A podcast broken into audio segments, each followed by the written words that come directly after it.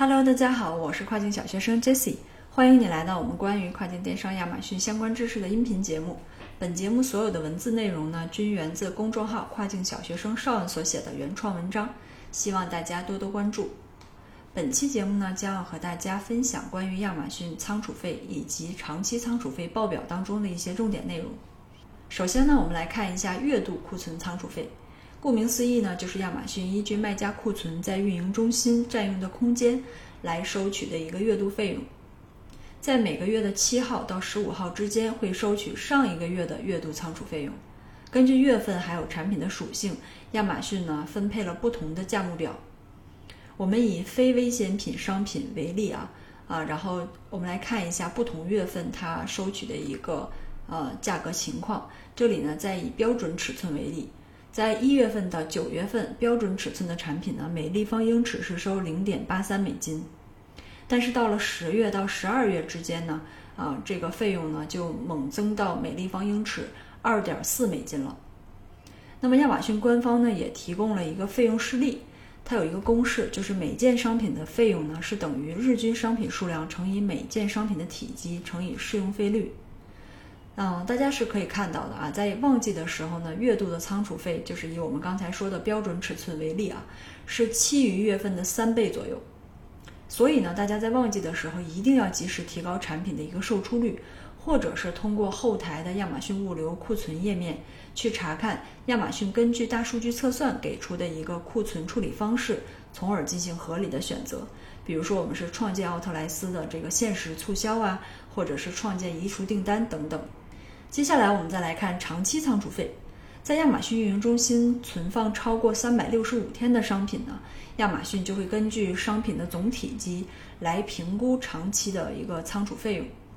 每个 SKU 的费用呢，它会有自己的一个计算公式，这个计算公式呢，我会给大家分享到节目说明里面。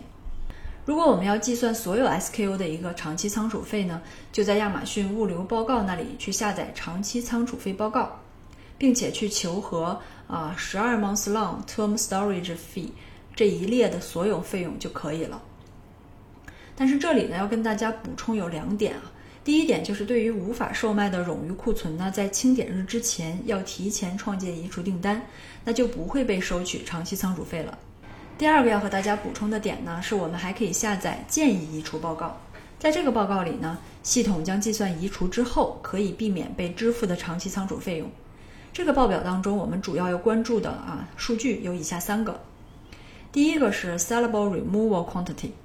这列数据呢代表对于某个 SKU 到下次库存清点日为止，在亚马逊运营中心存放的时间达到一百八十一天到三百六十五天，或者是三百六十五天以上，因而需要移除以避免支付长期仓储费的可售商品的一个数量。据此，我们可以提前知道，在下一个收费日前三十天内需要支付长期仓储费的一个产品数量。对于我们卖家来讲呢，是可以啊预警，可以呢提前去做好准备，如何减少这部分的一个产品数量。第二个数据呢是 sellable 一百八十一两百七 days，